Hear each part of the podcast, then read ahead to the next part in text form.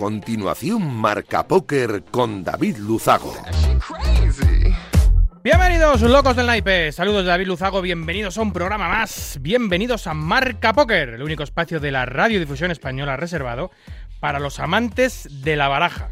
Domingo 15 de mayo, programa 166, este que comienza y voy a aprovechar para agradecer como cada semana Radio Marca la cesión de este gran espacio y por supuesto por hacerlo viable a nuestro sponsor, winamax.es, la mejor plataforma para jugar al póker online de nuestro país. Rusia avisa de medidas militares ante la probable entrada de Finlandia, si Turquía lo permite, en la OTAN. Según el portavoz del Kremlin, Dmitry Peskov, Finlandia realiza un movimiento claramente beligerante como lo los que también ha dado em, y ha hecho la Unión Europea hacia Rusia. Histórico, el resultado de nuestro país anoche en el Festival de Eurovisión, el mejor de los últimos 27 años, finalizando en tercera plaza, solo detrás del representante del Reino Unido y de Ucrania, que fue la ganadora en un claro homenaje de todo nuestro continente al país invadido. En deporte se acaba uno de los culebrones del año y el jugador noruego Erling Haaland no jugará en España finalmente, sino en Inglaterra de la mano del Manchester City. Nosotros, como cada domingo noche, vamos a intentar que los próximos 90 minutos les sirvan para evadirse un ratito de la situación actual y hacer un poco más ameno todo. Nos ponemos en breve ya con los titulares de un programa, como siempre, cargadito de historias, de noticias, de reflexiones, de actualidad y, por supuesto, de entrevistas. ¡Arrancamos! Arriva quello che deve arrivare, non ti preoccupare, non ti preoccupare. Arriva, arriva quello debe arrivare, ti preoccupare, ti preoccupare. Arriba, arriba, que debe arribar. Vamos a hablar otra vez eh, un programa eh, más, ya hablamos con él hace unos meses, con Miquel Riera, y vamos a hablar sobre su nueva aventura y su nueva etapa solidaria de nuevo en Etiopía de la mano de Ambesa. Tendremos un carrusel de noticias que define a la perfección lo que ha ocurrido en nuestro maravilloso mundo en estos últimos siete días. Una edición más esta noche del Rincón de Teus, ese rinconcito del jugador profesional Miguel Spade Jack Teus, que nos va a comentar cómo, el, eh, cómo es el póker como trabajo a tiempo completo. Pues mm, ventajas, inconvenientes, clichés, etcétera. Tendremos la sección educativa habitual que traemos algunos domingos con nuestro profesor de Educa Póker, Adrián Almagro Adristinson, que nos va a hablar del juego Heads Up, ahora que está el Poker Pro Masters llegando al final, este campeonato de uno contra uno de los, eh, de los mejores jugadores, de las mejores espadas españolas, nos va a hablar sobre el juego uno contra uno. Y cerraremos con muchas conexiones en directo con eventos que hay esta semana importantísimos en nuestro país. Para empezar, el Winamax Poker Open en el Casino de Torlodones, un super evento que ha batido el récord mundial de mesa corta, luego nos va, lo, comentará Alex Hernando. También hablaremos con Luca Vivaldi, el director de eventos de la Street on Poker, quizás el festival más importante o de más nivel del planeta que se está celebrando también en Madrid. Vaya fin de semana, vaya semana para la, capital del reino. Em, se está celebrando este super evento en el Casino de Gran Vía. Y cerraremos también con, eh, no en, este caso nuestras fronteras, pero sí un evento nacional, el Spanish Poker Festival, que está celebrando una etapa más de su gran calendario, esta vez en Troya, en Portugal. 90 minutos por delante de mucho naipe, vamos a por ellos.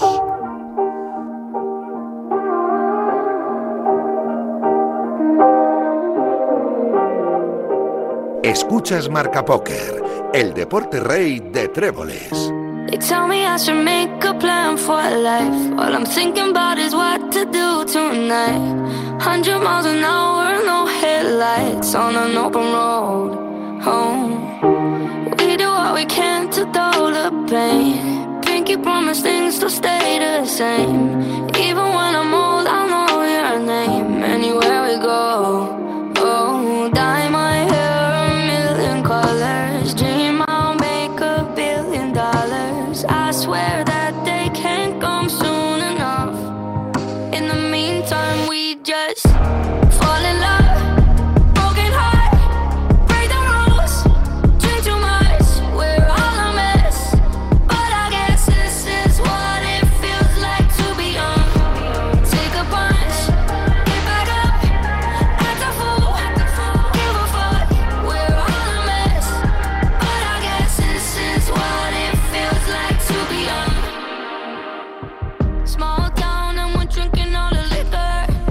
Hace unos meses, decía, charlábamos en el programa, al hilo de una fenomenal iniciativa solidaria basada en coachings benéficos, con Eloy Cavacas, René Lázaro y Miquel Riera.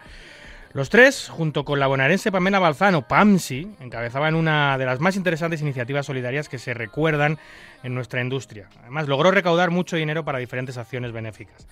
Pues bien, Miquel Riera, jugador eh, granoyerense, si lo digo bien, de 29 años, sigue en su empeño de hacer el mundo un lugar mejor y ha vuelto a Etiopía. Una vez más, ayudar a los que más lo necesitan.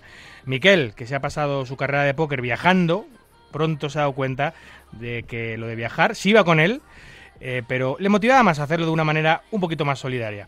Acaba de volver por tercera vez tras tres semanas de intenso trabajo en Etiopía a través de la ONG Ambesa y lo tenemos esta noche con nosotros para que nos cuente su nueva maravillosa experiencia. Buenas noches de nuevo, Miquel, y bienvenido a casa. Hola, buenas noches, ¿qué tal? Eh, ¿Qué tal? ¿Cuándo, ¿Cuándo te fuiste y cuándo volviste?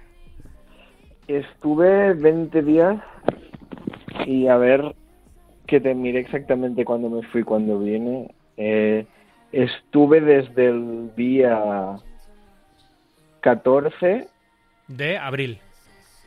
Sí. Eh, estuve desde el día 14 al, al día 20. estuve en Egipto viajando con la familia y luego ya del Cairo aproveché para que estaba cerca para volar a Etiopía y estuve ahí 20 días. Vale, volaste. Fueron hasta el día 10 aproximadamente. Volaste solo, entiendo. La familia se volvió a España. Sí, sí, sí, la familia se volvió a España. Sí, sí. O sea, que llevas aquí, eh, ¿cuánto llevas entonces? ¿Un par de semanas? Una, una semanita no llega. Una semanita no llega. Al, al, día 10. O sea, recién aterrizado. ¿Y es tu, tu tercera experiencia allí en, Etiopía? ¿Y eh, exactamente la ciudad cuál es? El nombre de la ciudad uh, se llama Oleta, la región a la que voy yo. Eh, pero bueno, no es muy conocida. La gente suele conocer más la capital. ¿Y esto? Sí. E, e, esto para los que no geográficamente no conocemos, que seremos muchos, eh, el país etíope, exactamente dónde se encuadra, que es una zona del sur del país, del norte, ¿dónde está? Está, digamos que al tirando para el suroeste. Sí, el, sí. El suroeste del país. Em, oye, es el tercer viaje tuyo, ¿no? a esta región. Sí, es la tercera vez que voy, sí, sí. ¿Y, esta tercera vez ha sido distinta o ha sido, eh, ha sido hacer una labor parecida a las anteriores? ¿Por qué una tercera vez? ¿Por qué el mismo lugar y por qué ahora, eh, Miquel? Yo te diría que la primera vez fue un poco más... Yo tenía claro que, que el mundo del póker, si bien me gusta mucho, no lo puede ser todo para mí y quería empezar a trabajar para alguna ONG. Entonces mi primer viaje más que hacer un voluntariado, yo lo describo como fui a ver si, si me gustaba la labor de una ONG para intentar colaborar en el futuro. y ya el segundo y el tercero, digamos que han sido ya más en clave de trabajar en esta ONG. Pero ese primer contacto, ese primer viaje que lo haces un poco para explorar, eh, para explorarte a ti mismo también, para ver si es verdaderamente lo que quieres hacer, ¿a través de quién, cómo? ¿Cómo acabas en, Etiopía? Em, la verdad es que surgió em, y el primer contacto fue a través de Eloy, porque Eloy iba a Etiopía, yo tenía que, y entonces yo cuando me enteré que iba, me, informé un poco de cómo era el proyecto y, encajaba bastante con lo que yo quería hacer. Entonces dije, voy a aprovechar que va Eloy y voy con él y, hacemos el viaje. Pero al final acabé yendo más tarde por un tema de, de timings míos y bueno, eh, aquí estoy otra vez. Eloy, Eloy Cavacas, que es, eh, para quien no lo sepa, es eh, bueno, integrante de PokerRed, que es la plataforma de habla hispana de información eh, más importante del mundo, es fotógrafo, es un habitual de los circuitos nacionales, también apasionado del póker. O sea que a través de él conoces el mundo solidario, te empiezas a hacer preguntas, esto te gusta, supongo, y decides viajar para comprobar in situ si es, si es lo tuyo o no, o si quieres ir por este camino o no, entiendo. A ver, realmente el mundo solidario ya lo conocía, pero lo que no había empezado a hacer era trabajar para una ONG. Yo antes de, trabajar para una ONG tenía claro que quería ver el proyecto de primera mano y eso sí que fue una oportunidad que a través de hoy pues pude tener. Oye, ¿y, qué vínculos con, los temas benéficos y solidarios tenías previos a, ese primer viaje? Ah, había viajado también a una ONG que hace una labor parecida a la, que hace Ambesa, también con muchos niños en situación de pobreza en la India, que se llama Vicente Ferrer, no sé si la conocéis. Sí, sí. y bueno, con esta ONG hace tiempo que colaboro y incluso hice un viaje a la India para visitar sus instalaciones y tal.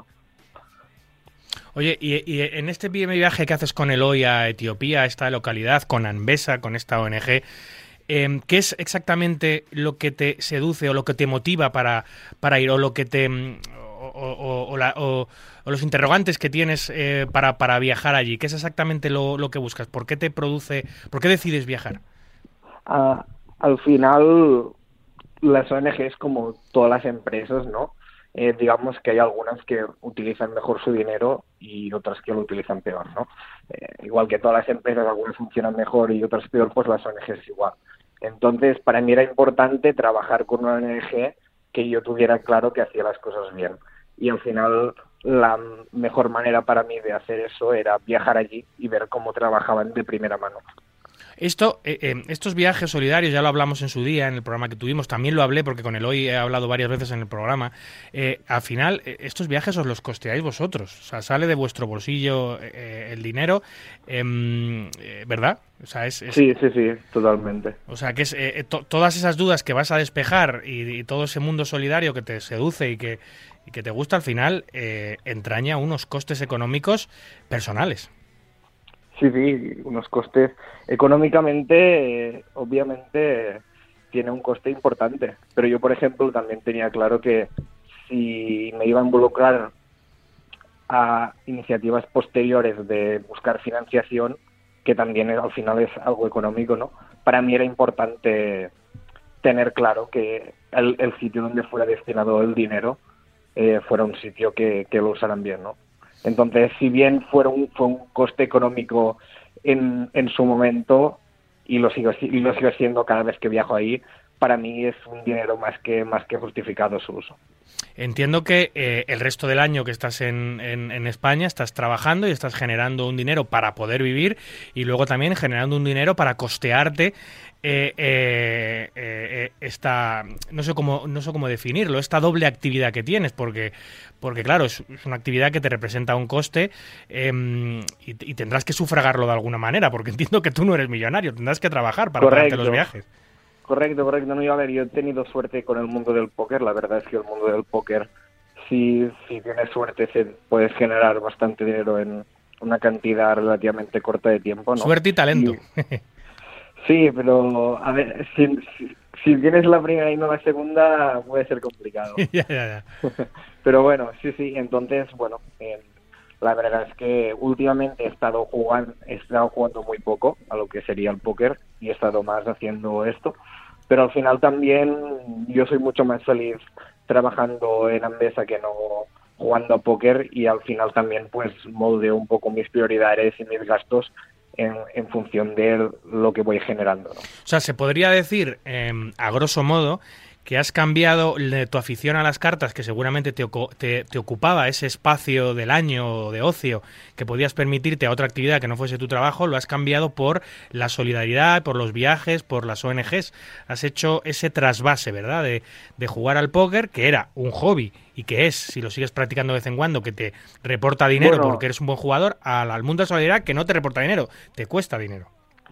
Ah, más que más que trasvasen no sería bien así porque porque yo dejé mi trabajo para dedicarme a, tiempo completo al póker o sea que vale vale vale no, es que tengo otra no es que tenga otra fuente pero el póker lo que te da y eso lo sabe muy bien la gente que se dedica a ello es que puedes tener mucha flexibilidad a la hora de organizar tu año y decidir un poco tú cuándo juegas y cómo lo haces entonces es muy fácil de compaginar el póker con cualquier otra cosa si, si tienes esa voluntad. Sí, es una de las grandes eh, eh, virtudes, o que, entre comillas, que tiene nuestro juego, ¿no? Hay, que trabajar mucho, hay que sacrificarse mucho, obviamente, para, para ser bueno, para ganar dinero, para vivir dignamente y tal, pero es cierto que te deja, pues, eh, un margen, eres tu propio jefe, te organizas tus propios horarios, eliges tus propias partidas y los momentos que jugar y te deja una flexibilidad que quizás en otros ámbitos laborales, pues, no encontramos.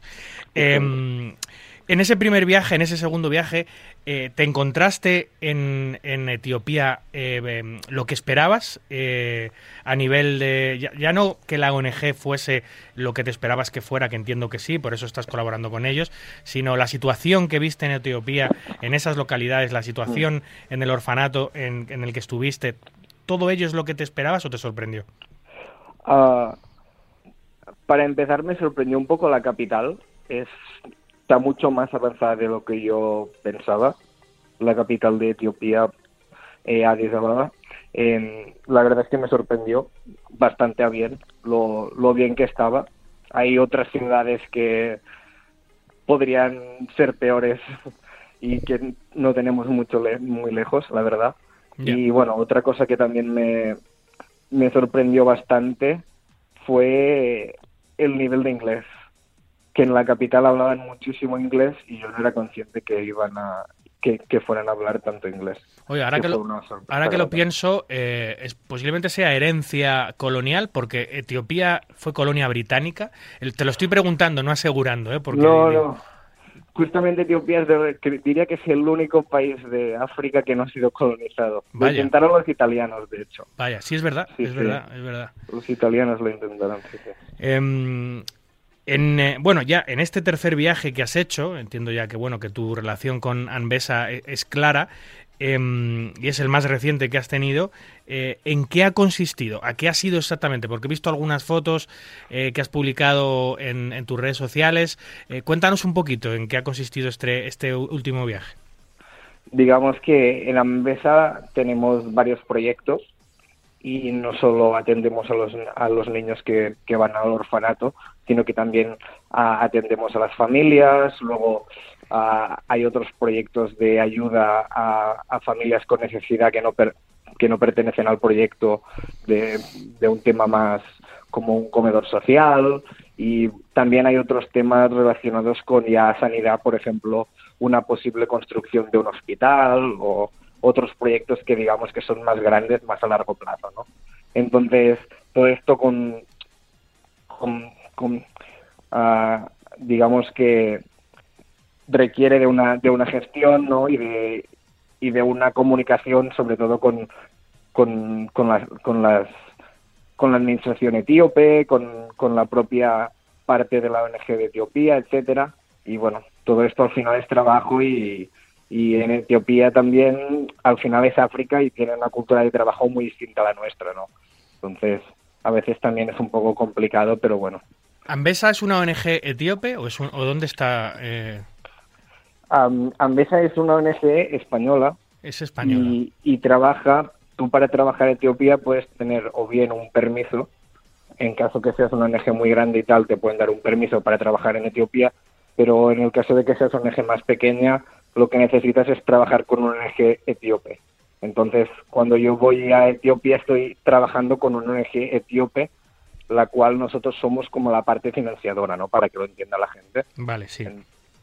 y bueno mm, y al final pues tomamos decisiones consen- consensuadas no sobre cómo llevamos los proyectos hacia dónde vamos etcétera ¿Cuál es el proyecto ahora mismo en el que estás involucrado con Ambesa y en Etiopía eh, en estos momentos? Más allá de esos proyectos del hospital, de todo el tema sanitario, del orfanato, de, eh, eh, al que ayudáis, eh, había también eh, un gran proyecto, ¿no? Que era la construcción de un pozo de agua que se consiguió, por cierto, con, el ulti- con la última iniciativa solidaria Sí. que, que hizo- que se hizo, que hizo la comunidad de póker, encabezada por vosotros, lógicamente, con Sí, sí. coaching solidario, se consiguió recaudar el dinero suficiente para eh, construir un pozo, ¿no? Allí en...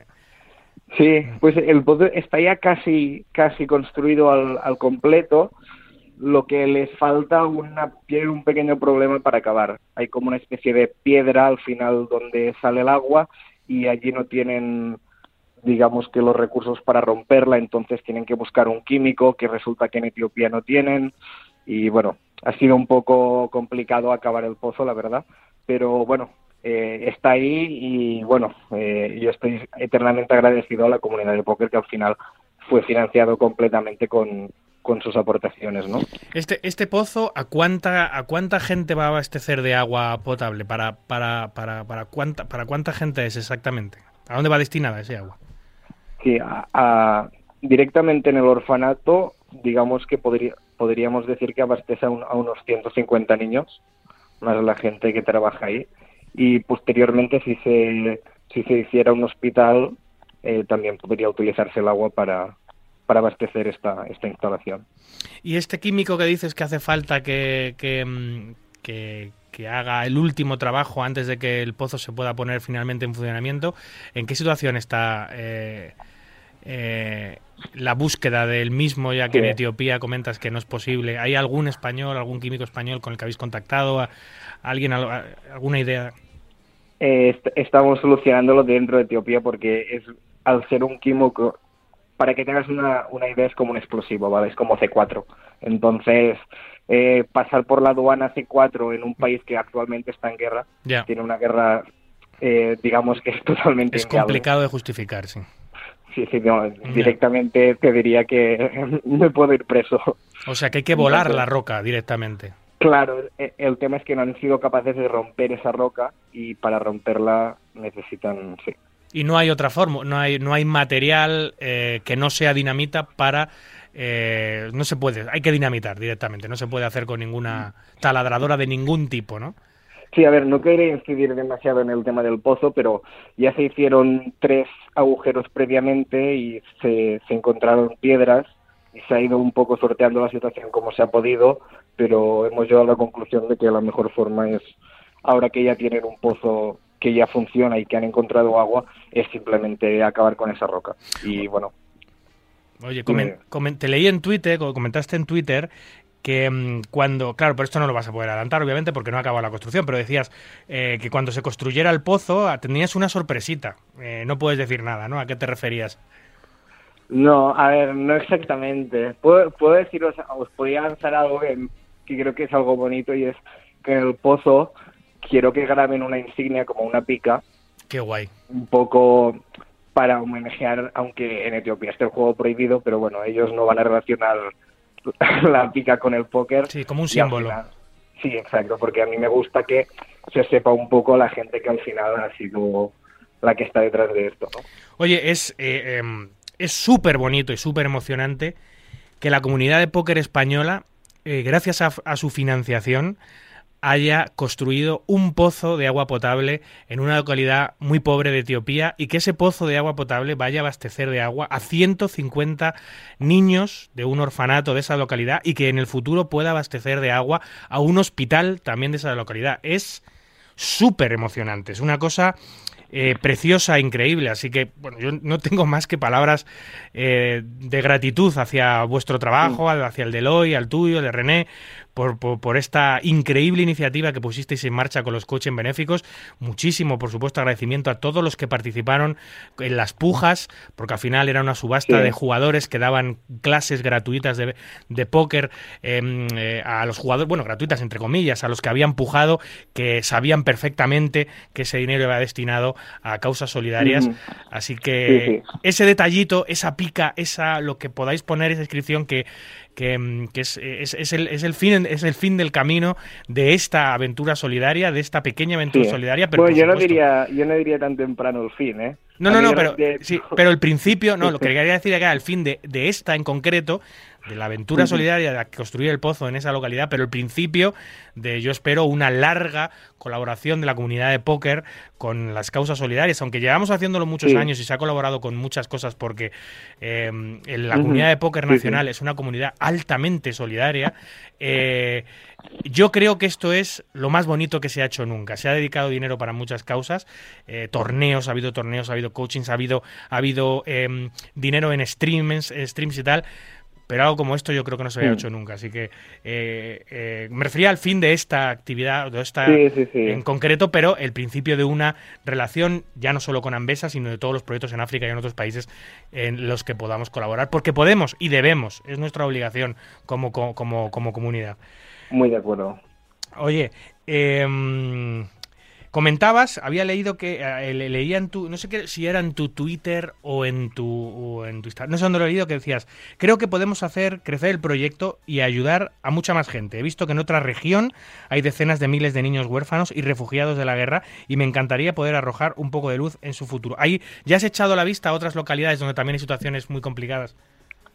Sí, la verdad es que en el, en el norte hay muchos niños refugiados y mucha pobreza y aunque aunque nosotros ahora todas las noticias veamos refugiados ucranianos, la realidad es que en el mundo hay muchísimos refugiados, muchísima gente que huye, y ahí también los hay.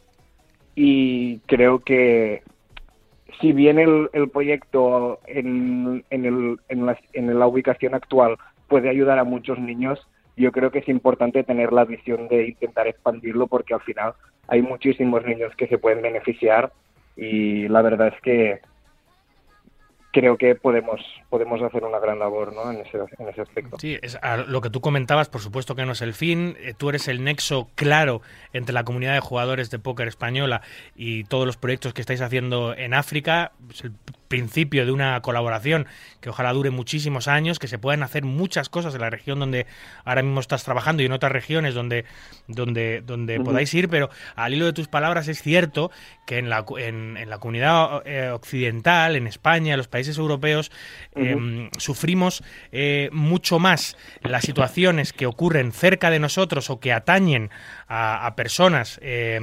De, de, nuestra cercanía o de la o, podemos decir de la raza caucásica, etcétera, etcétera, de alguna manera, eh, por lo que sea, o del, del, mundo occidental, nos afecta mucho más em, que, cosas que ocurren eh, mucho más lejos. Y, esto, eh, yo no sé, Miquel, si esto es una cosa natural del ser humano, si es si tiene un punto hasta egoísta, hasta hipócrita en, en, algún momento, pero lo que es cierto es que sucede. Y si sucede, si sucede en Ucrania o si sucede en otro país eh, cercano al nuestro, es, eh, es muy hablado, muy comentado, los medios de comunicación se vuelcan y la ayuda llega en masa, y sin embargo cuando ocurre un poco más lejos o en otro continente o en otras situaciones, no pasa lo mismo y es muy difícil encontrar eh, financiación.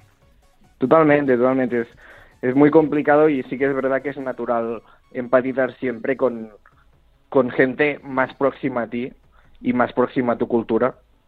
Eh, eso es algo que me parece totalmente normal. Y sí que es verdad que al final también es un problema de la cobertura mediática, ¿no? Es decir, hay ciertos problemas del mundo del cual la gente prácticamente ni los oye y ahora pues puedes poner la tele cada día y ver 10 horas de noticias, noticias sobre Ucrania, si quieres, ¿no? Entonces también es un poco lo que escoge el,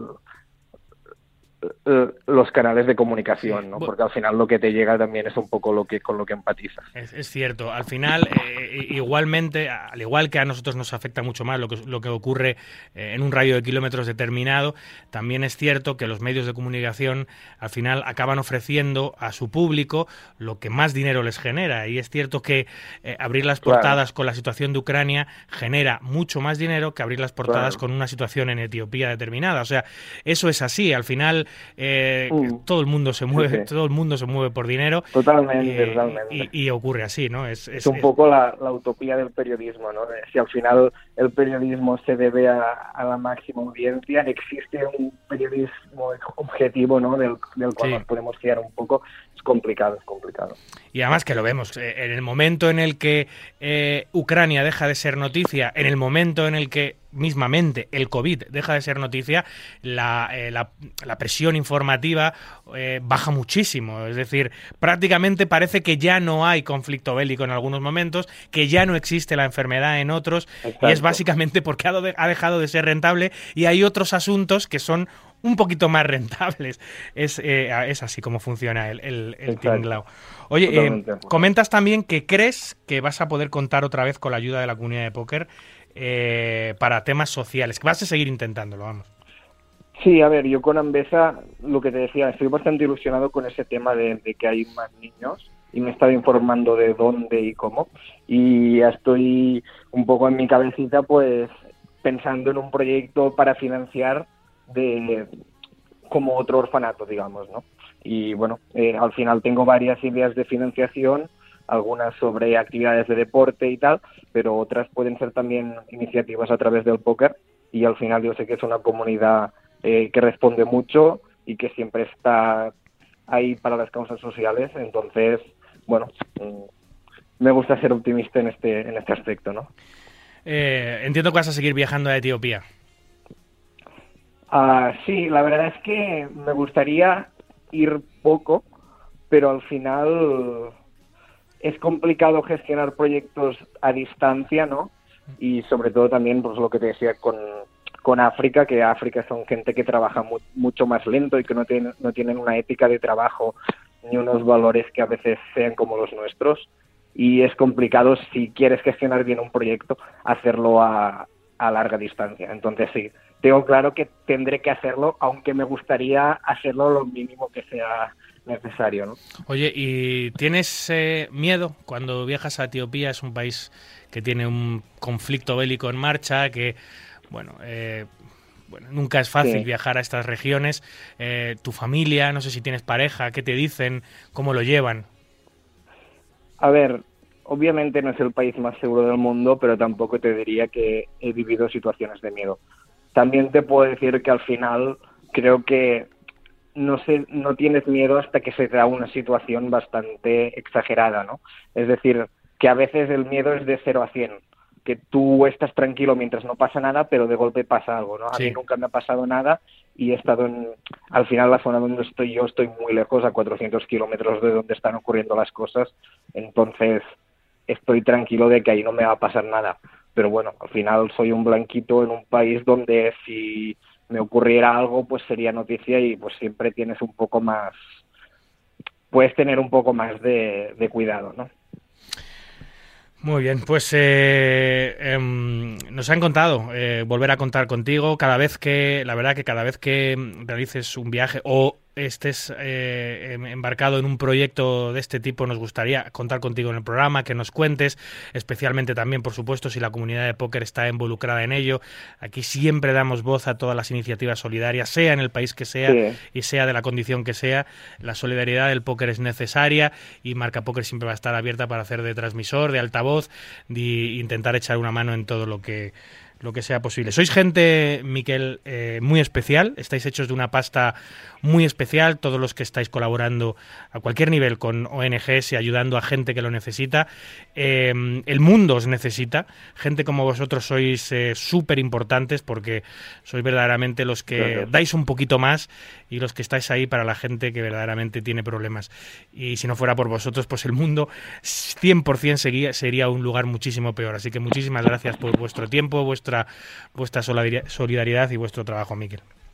Muchas gracias por tus palabras. Al final también es igual de importante hacer las cosas que darle, que darle voz a ese tipo de iniciativas. Así que muchísimas gracias y muy agradecido de poder estar aquí. Siempre estaremos ahí. Muchísimas gracias, Miquel. Un abrazo, amigo. Un abrazo, adiós. Hola, soy Amatos. Yo también escucho todo acerca del naipe en Marca Póker.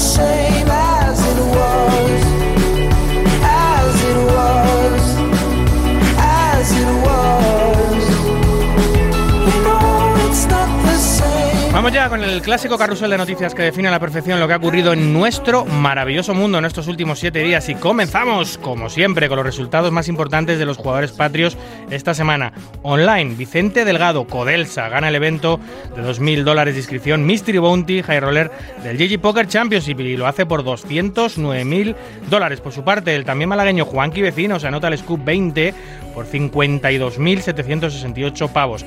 Lautaro Guerra, Natcro 91, conocido así, consigue una nueva victoria en un evento de Omaha, esta vez online, en un scoop, y se lleva casi 53.000 pavos por ello. Y cierra el Donostierra, John Ander Martínez, Jonas 14, que finaliza en cuarta posición en el scoop 13 por 49.000.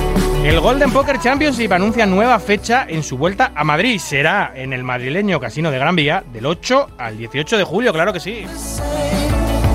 El jugador de high stakes norteamericano Tom Duan se retira por incompatibilidades de agenda del tercer duelo ante Phil Hellmuth en el programa High Stakes Duel. Dur, que así se llama, o así le llaman, de esa manera no jugará por 800 mil dólares contra el bueno de Phil, ya que se encuentra en Madrid disputando las Triton Poker Series. El enfrentamiento se celebrará este. eh, ah, bueno, es que, va, es que va a ser Scott Siever el que sustituya a Tom Duan. Han encontrado un sustituto y el enfrentamiento contra Scott, por esos 800 mil dólares, se celebrará este martes y se transmitirá exclusivamente en Poker Go. Rumores apuntan a la construcción de un macro complejo de juego similar a Las Vegas en Latinoamérica. Existe una propuesta desde hace algunos años para llevar a La Guajira, en Colombia, donde el desierto se une con el mar, un paraíso del juego parecido al de Norteamérica, parecido a Las Vegas, tal y como se hizo en Macao, veremos. El jugador alemán semi-retirado Fiederholz reveló que en 2021, ese año, fue el peor de su carrera. Lo publicó en un vídeo en su canal de YouTube, Poker Code, en el que reconoció estar inmerso en una larga mala racha y asegura que está pasando el peor año de su carrera en las mesas online, o que pasó el peor año de su carrera en esas mesas, con unas pérdidas aproximadas de un millón y medio. Ahí es nada. Daniel Negreanu pone en venta en sus redes sociales su paquete de torneos para jugar las World Series of Poker de este verano y lo hace desde 19 dólares. Kid Poker, que busca este año su séptimo brazaleta, plena- planea jugar 49 de los 88 torneos disponibles. Las acciones van desde un mínimo de 19 dólares hasta un máximo de 475. Si finalmente juega todos los torneos listados, el montante total ascenderá a casi 1.7 millones. En Michigan, un ticket de lotería agraciado con un millón de dólares se caduca esta semana y ya no podrá ser reclamado por su propietario. El Estado cederá los fondos a una fundación educativa. Este premio es uno de los muchos que al cabo del año en Estados Unidos no son reclamados, eh, como digo, en este y en otros muchos estados del país, aunque no es ni mucho menos el de mayor cuantía. En 1998, ojo, un boleto agraciado con 34 millones de dólares se quedó sin cobrar. Hace poco, en Florida, otra participación premiada con 1.25 millones no fue reclamada y este pasado marzo, otra de 10 millones en Maryland tampoco. Y cerramos con la vuelta del Campeonato del Mundo Amateur de Póker. Será una vez más en el club Dust Till Down de la británica ciudad de Nottingham. Y de la mano de Party Poker. Se celebrará del 29 de junio al 2 de julio y serán 12 eventos, incluyendo su tradicional campeonato por equipos, un evento de short deck, varios eventos de distintas modalidades y todos ellos coronados por el evento principal de Texas Holden de tan solo 150 libras, sí señor.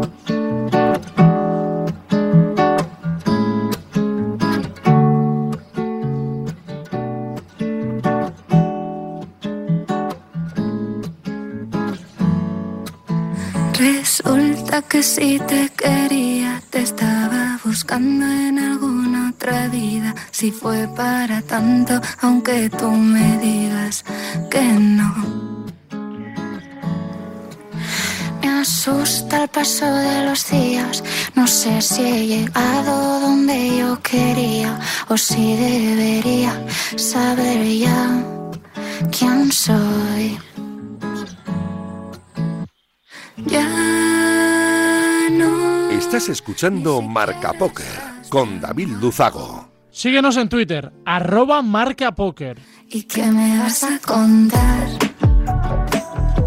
Estando de fiesta por la capital, si sigues igual. En alguna crisis existencial, ¿y qué me vas a contar? Espacio vital, ¿y qué me vas a contar? Bueno, pues esta noche eh, volvemos a hablar con el jugador, coach, empresario, streamer Miguel Teus, conocido como Spade Jack, cofundador de una de las grandes escuelas nacionales de póker, Mento Póker, y uno de los miembros sin duda más activos de nuestra comunidad. Miguel, en su rinconcito, nos habla siempre de situaciones curiosas, realidades, actualidad, incluso formación, todo tipo de interesantes temas que nos acercan siempre a la realidad de nuestro juego. Hoy vamos a hablar de nuestro juego, del póker, como trabajo a tiempo completo, los complejos que arrastramos, las consecuencias a corto, a largo plazo, cómo se lleva la profesión y muchos temas más. Como siempre, un tema muy interesante que nos trae Space Jack en su rincón, en el rincón de Teus. Buenas noches, Miguel, bienvenido.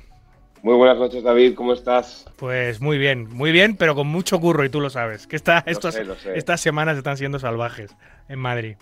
Ya, ya, imagino, la verdad que me parece una pasada abrir Twitter, ver que las Triton Series de repente, saber que está en el casino de Gran, eh, de Gran Vía de Madrid, me parece espectacular y estoy seguro que la gente, o sea, los participantes, van a decir, madre mía, pues es que esto es mejor que Mónaco. Sí, la verdad que eh, eh, oyendo el feedback de los jugadores, de los, de los top, de los top mundiales, de, las fortunas que hay jugando este, estos eventos, eh, el feedback es muy positivo, básicamente en todo, pero sobre todo en cuanto a, lo, a, la localización del Casino de Gran Vía, en medio de, de, la calle Gran Vía, ¿no? Con todo el ocio que eso, que esa calle tiene, y especialmente, bueno, pues el edificio que es un palacio centenario, con un atrio espectacular y una sala principal, un salón real que quien no lo haya visitado, pues eh, eh, debe, debe hacerlo, especialmente si le gusta jugar, porque es eh, un sitio que pocas veces puedes encontrar, ya no en, en España, en Europa, para, para, para jugar al póker, ¿no? La verdad que yo cada vez que voy, de hecho me acuerdo hace bastante, bastante tiempo, cuando igual era menos conocido en el mundillo y demás, que hice una entrada sobre lo bien que me lo pasaba eh, yendo a ese casino eh, que tampoco he sido muy, muy asiduo, pero sí de temporadas pues, de ir pues, cuatro días seguidos o de ir una temporada al año, ir un mesecillo o algo así, dices, joder, sí, qué maravilla, sales, tienes taxis, tienes Uber, quedas a cenar con alguien, te encuentras con alguien y no estás en medio de nada, sino que te puedes ir a cenar a tomar ramen, te puedes ir a comer a un asador increíble, al mercado de la reina. No sé, me parece. O puedes incluso ir al casino y luego quedar con tus colegas porque ellos están de fiesta por ahí, que me han pasado. Y por si fuera poco, esta semana se ha, juntado el gran evento. Estuvimos hablando aquí un programa en exclusiva con Mathieu Dugan y con eh, Alvar Margets, los responsables de póker en vivo de, de Winamax, eh, eh, sobre el gran evento que se está celebrando en las instalaciones también de, del Casino de Torlodones de Winamax. Se han juntado dos super eventos, uno sí. que es posiblemente el de mayor nivel del planeta, que son las Triton Series en Gran Vía, y luego el evento de Winamax, que en un ratito hablaremos con Alex Hernando para que nos cuente cómo va cómo va el cómo va el festival que acaba creo que acaba ya hoy eh, tú fíjate eso da buena cuenta lo decía yo el otro día en las redes sociales mías de, de lo que ha crecido nuestra ciudad a nivel a nivel turístico después post pandemia a nivel cultural eh, incluso eh, poder eh, tener la capacidad de albergar dos super eventos porque sí. el Winamax evento de el Winamax event de Poker Open de Madrid ha batido el récord del mundo de número de jugadores de mesa corta que es algo espectacular más de 2.100 entradas es, es, curioso, es el centro del póker de Europa esta semana, Madrid. Sí, sí, y seguramente vaya para más, porque al final los jugadores van a decir, pues qué gusto he estado aquí, porque no le van a decir a los eh, directores de, de, eventos y demás, les van a decir, oye, repetid en Madrid, porque la verdad es que estuvimos ahí encantados. Así que seguro que seguro que Madrid va para adelante, porque es una ciudad, la verdad que la ciudad está no es por ser madrileño, eh, porque me daría bastante igual. Hace tiempo creo que no estaba tan así, pero el centro ahora mismo está increíble, seguro, puedes pasar por todos los sitios, está, está espectacular, la verdad, la ciudad. Está muy bien, estamos muy top a todos los niveles, es cada vez Madrid eh, está muy eh, más considerada, cada vez está recibiendo más visitas, eh, estamos muy contentos los madrileños de tener la ciudad que sí. tenemos, desde luego. Em, oye, ¿en qué estás ahora? ¿Qué, qué estás haciendo ahora? ¿Estás generando contenido para Mento? ¿Estás dando clases? ¿Estás jugando? ¿Qué haces ahora, Miguel? Pues llevo todo el año con muchísimo Twitch, contenido de YouTube, eh, jugando mucho, que me he cogido mucho tiempo y creando mucho contenido de, escuela en las clases y demás. Y llevo un mes que me cuesta mucho hacer eh, casi cualquier cosa porque estoy con alergia, tomándome pastillas de estas que te dejan cao. Que, que, literalmente te cuesta levantarte, estás todo el día como un poco groggy, entonces esperando un poco que pase la alergia y poder, poder respirar que es una cosa que no se le da mucho, sí. mucha importancia cuando vas bien, pero cuando tienes una alergia dura, wow, echas de menos eh, dejar de sonarte cada cinco minutos y no tener que tomarte pastillas de estas. Pero bueno, ya mañana volvemos, eh, volvemos al Twitch y, y, a ver si, si aguanta la cabeza. Mira, a mí, a mí, yo también soy alérgico a muchas cosas, gramíneas, arizónicas, olivo, bueno, todo, todo, todo, toda la, todo el, todo el catálogo.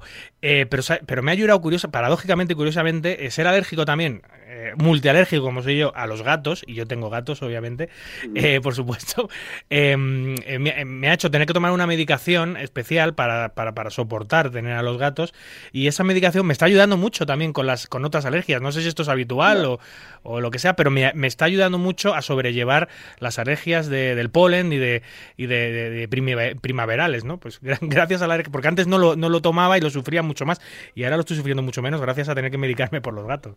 Pues tendré que preguntar porque, mm, porque la, que, la que me tomo me deja demasiado, demasiado ¿no? cao para Sí. el resto del día. Sí, me deja muy machacado. Es una temporada del año en la que me cuesta hacer de todo porque estás muy lento, te cuesta pensar y en el póker al final, como hablaremos luego a nivel de, de profesión, es que si vas a jugar mal, no es como un trabajo en el que, bueno, pues puedes trabajar un poquito y vas adelantando. Es que aquí te cuesta dinero.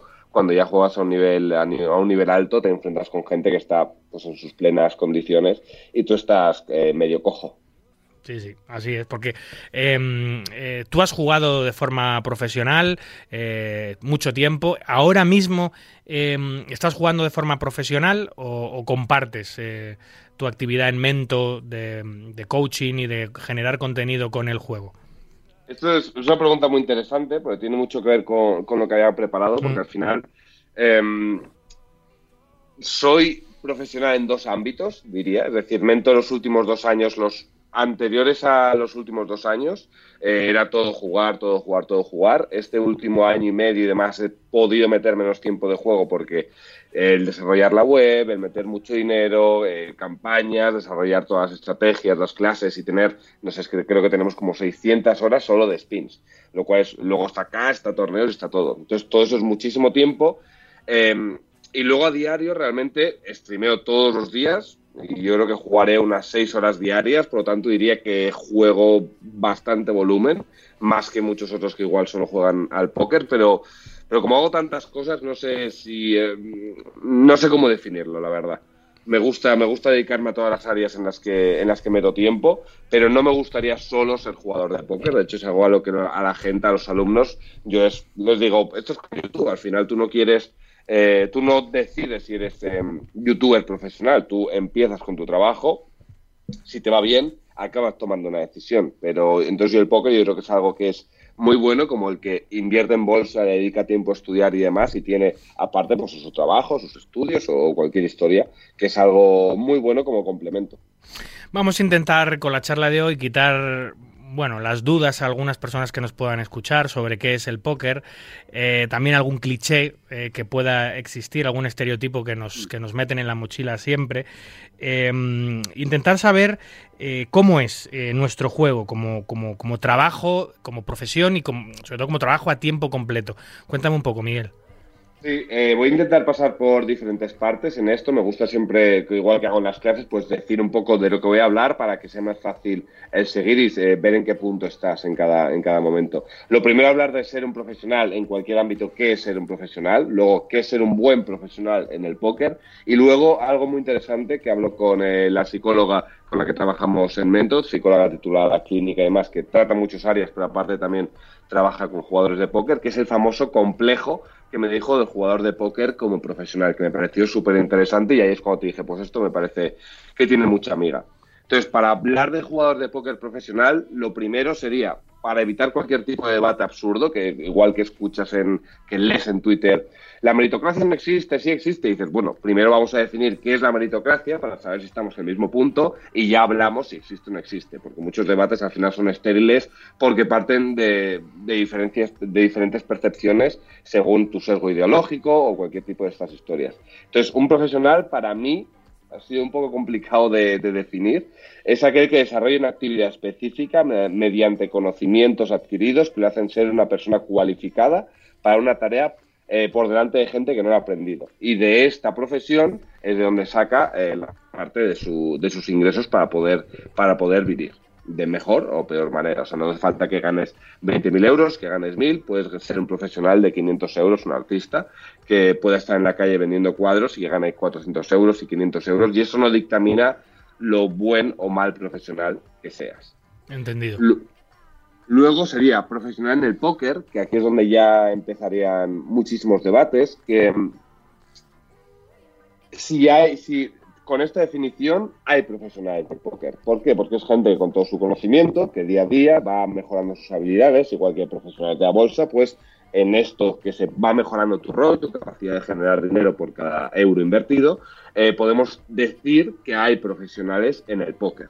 Y lo que debería estar claro es que para cualquier persona eh, no, hay que no hay que caer, yo creo, en darle al Estado esa, esa potestad como casi divina de la época del medievo en la que el Estado define qué es una profesión, qué está bien moralmente y qué no está bien. Yo creo que es, es lo que comentabas antes en Twitter eh, por la tarde y yo te he dicho, es que, eh, te he te, te he citado y digo, es que al final pensamos que los políticos velan por nuestro bien y realmente por lo que velan, a mi modo de ver, es por la mercantilización del voto, por el conseguir ganar las siguientes elecciones, sea de la manera que sea, o eso es lo que me han demostrado de momento. Esperemos que, cambie en un futuro, eh, pero eso es otra, es otra historia. Entonces, el Estado no va a definir qué es o qué no es un profesional. Yo creo que eso es algo que debemos tener muy interiorizado y que porque no haya una carta, una, un apartado eh, a nivel de Hacienda de profesional del póker, porque puede haberlo, por ejemplo, de profesional de, no sé, bueno, creo que había de los toros, que es normal porque es una tradición, pero puede, seguro que hay alguna profesión por ahí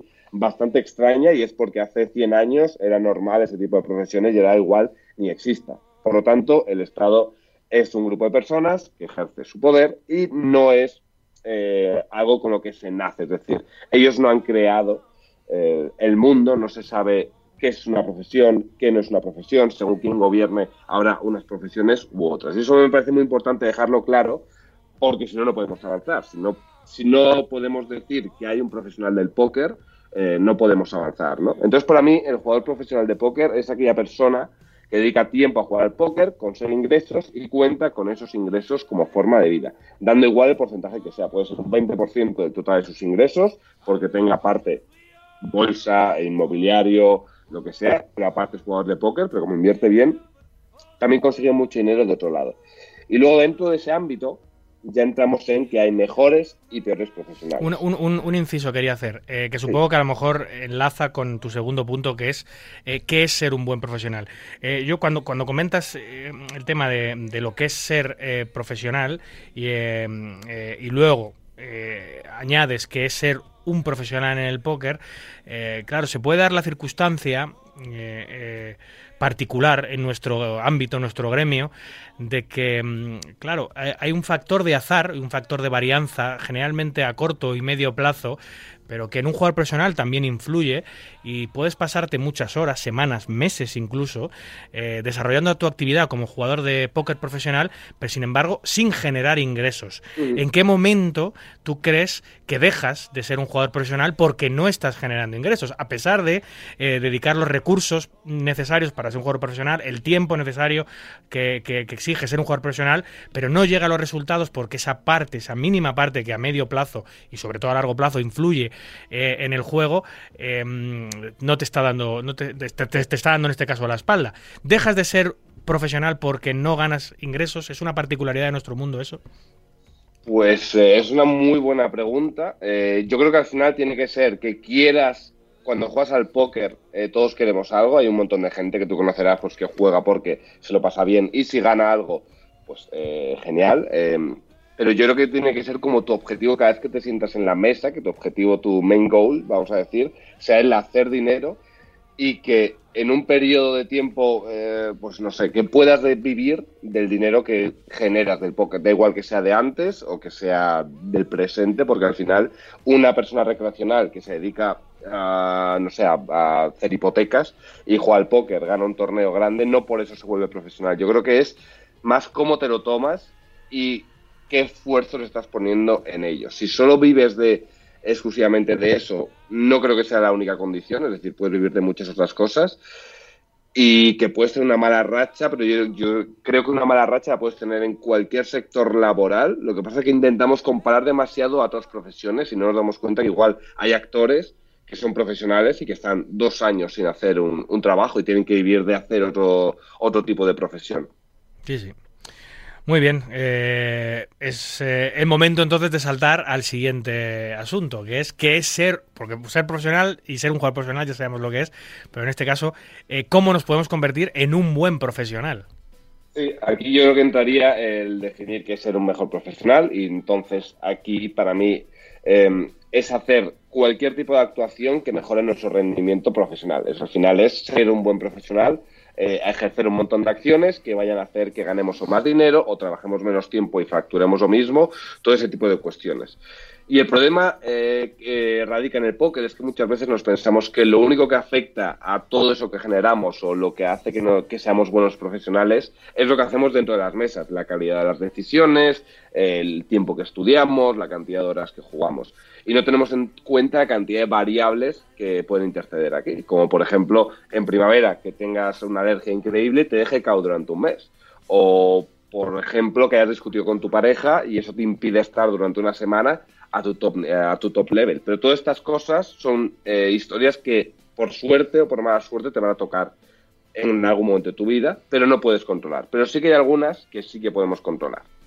Esto eh, hay, hay bastante, vamos a decir, eh, debate entre qué es lo bueno de trabajar de noche, trabajar de día. En eso tampoco me voy a meter mucho porque suele ser un poco eh, controvertido porque hay gente que piensa que, bueno, pues mejor dormir poco y ganar más dinero.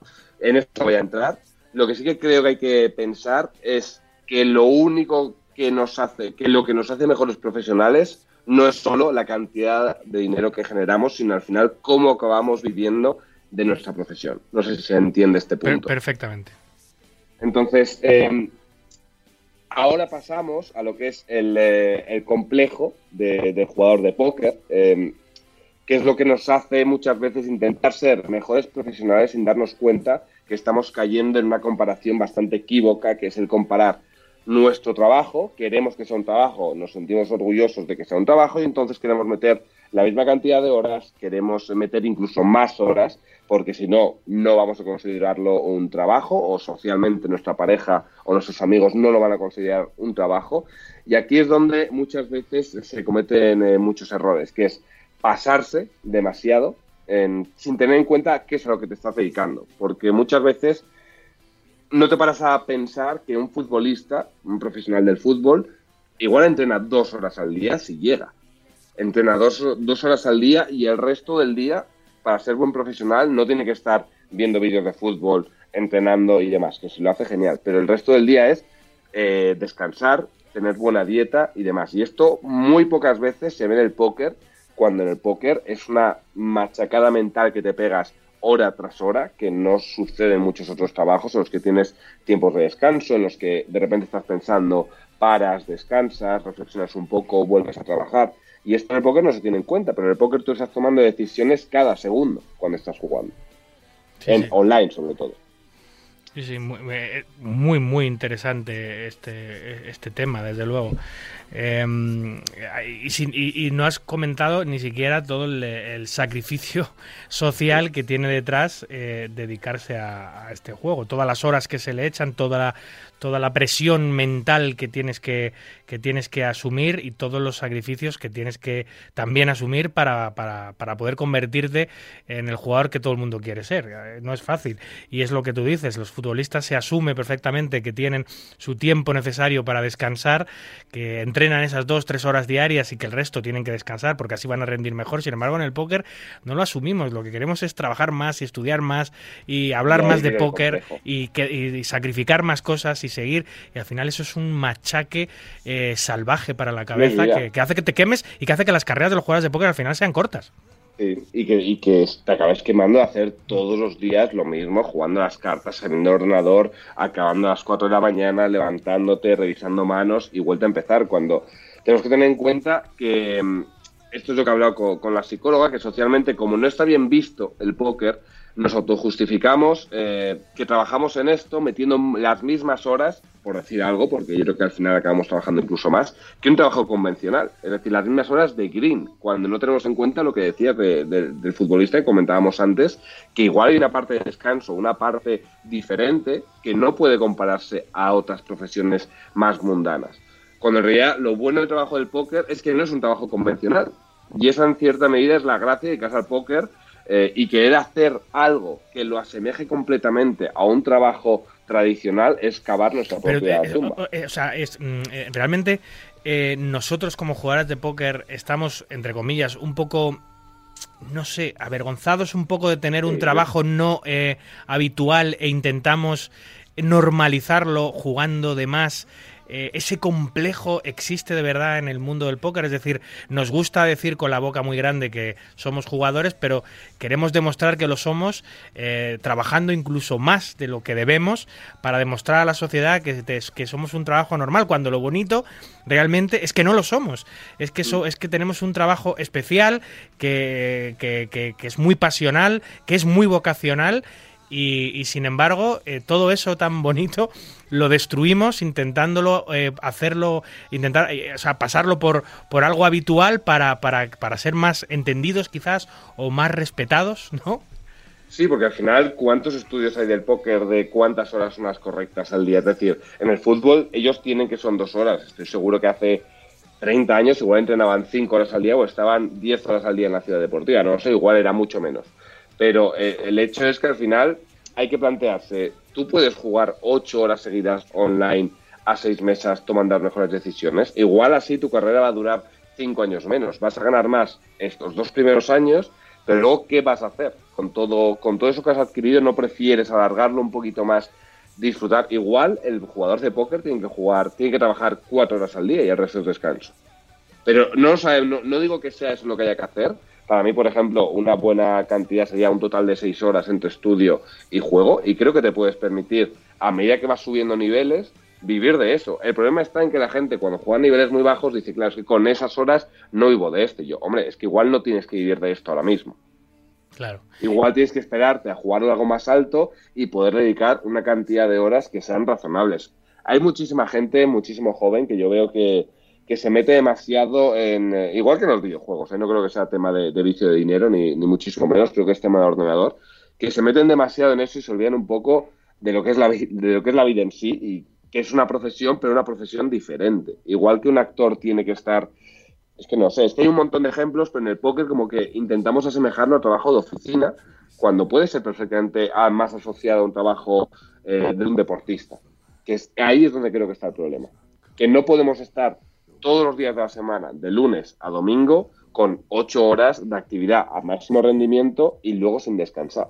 Eso yo, creo que era lo que el punto que quería, que quería hacer, que al final el complejo, el cómo ser, qué es un profesional, cómo ser un bueno, mejor profesional, que tampoco he dado tantos eh, puntos de qué ser un buen profesional en el póker, porque creo que eso sería un poco soberbio. Creo que es más hacer un poco de introspección y decir, pues ser un buen profesional igual es trabajar cinco horas al día, para mí sería algo así, más o menos bastante sencillo, descansar, dormir tus ocho horas diarias, tener una buena salud física, porque no porque te dediques a ordenador tienes que morirte a los 60 años y no tener huesos y estar atrófico, perdido de no haber hecho nada de ejercicio.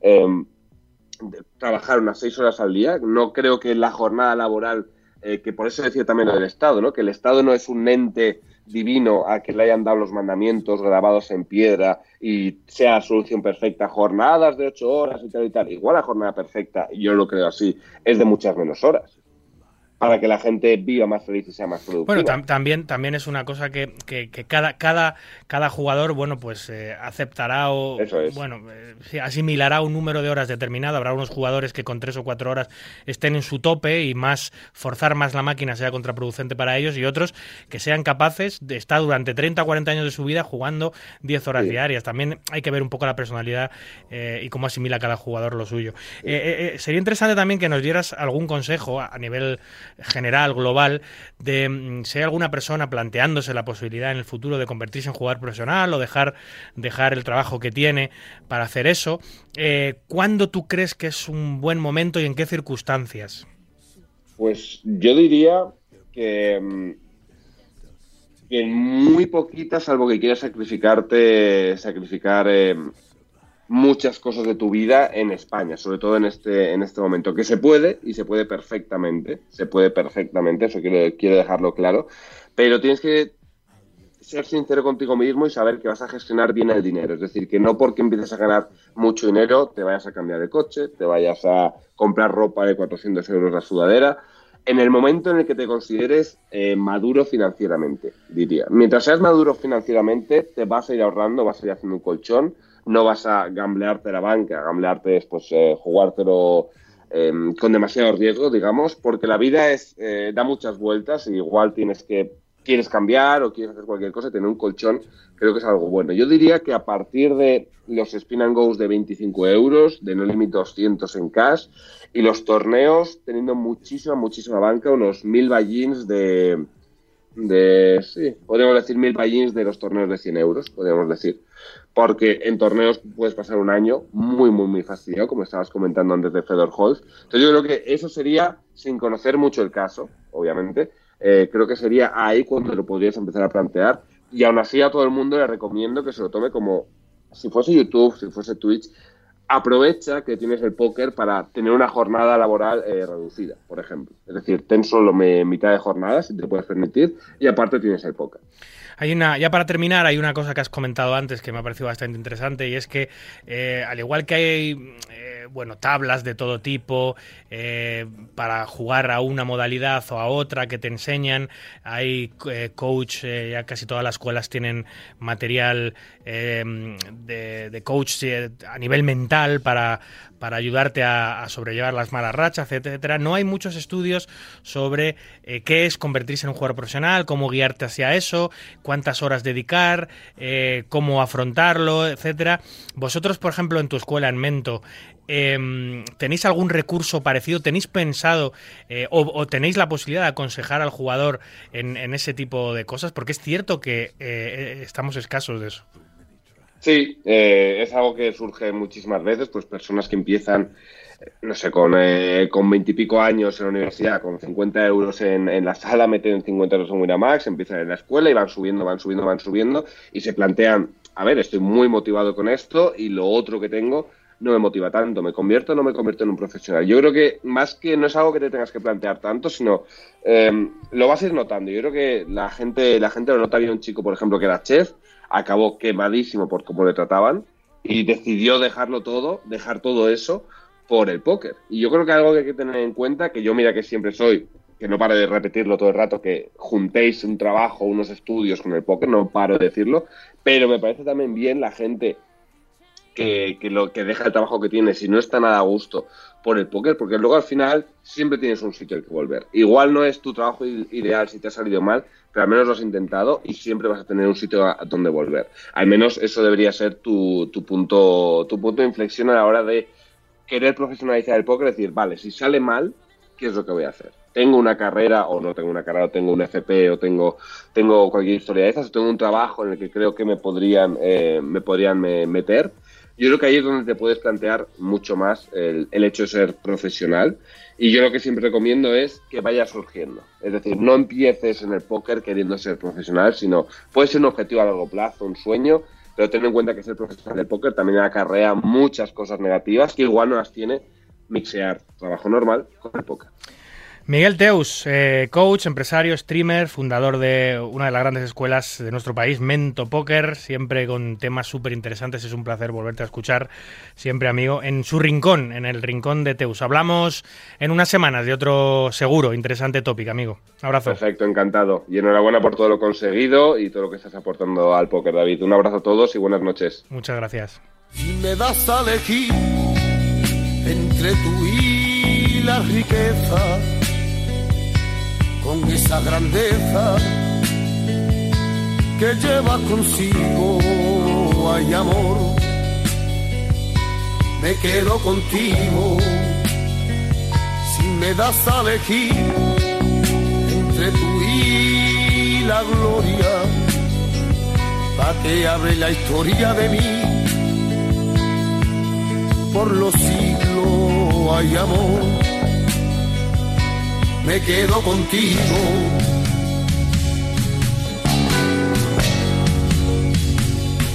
Pues me he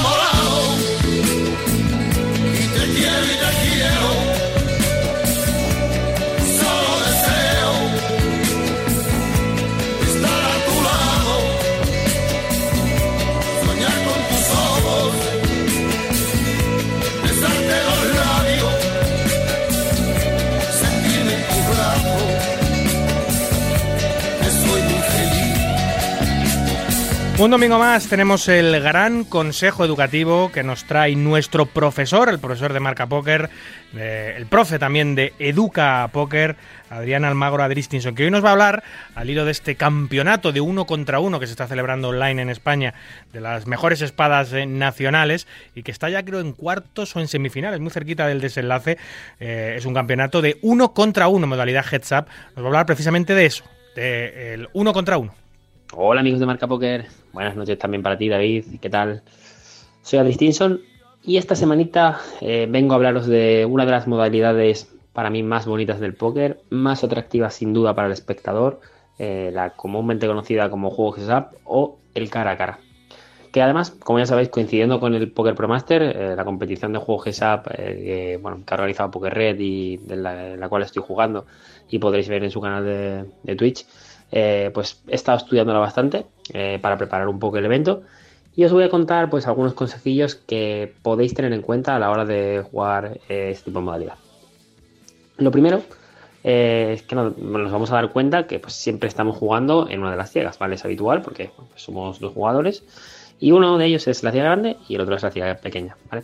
Una particularidad de esta modalidad es que cuando somos la ciega pequeña también seremos el botón, ¿vale? Por lo que será una posición súper, súper importante, ya que tenemos esa ventaja eh, de estar en posición con respecto a nuestro rival. Y obviamente esto en GSA pues, eh, es igual de importante que cuando la mesa está llena de más jugadores, ¿vale?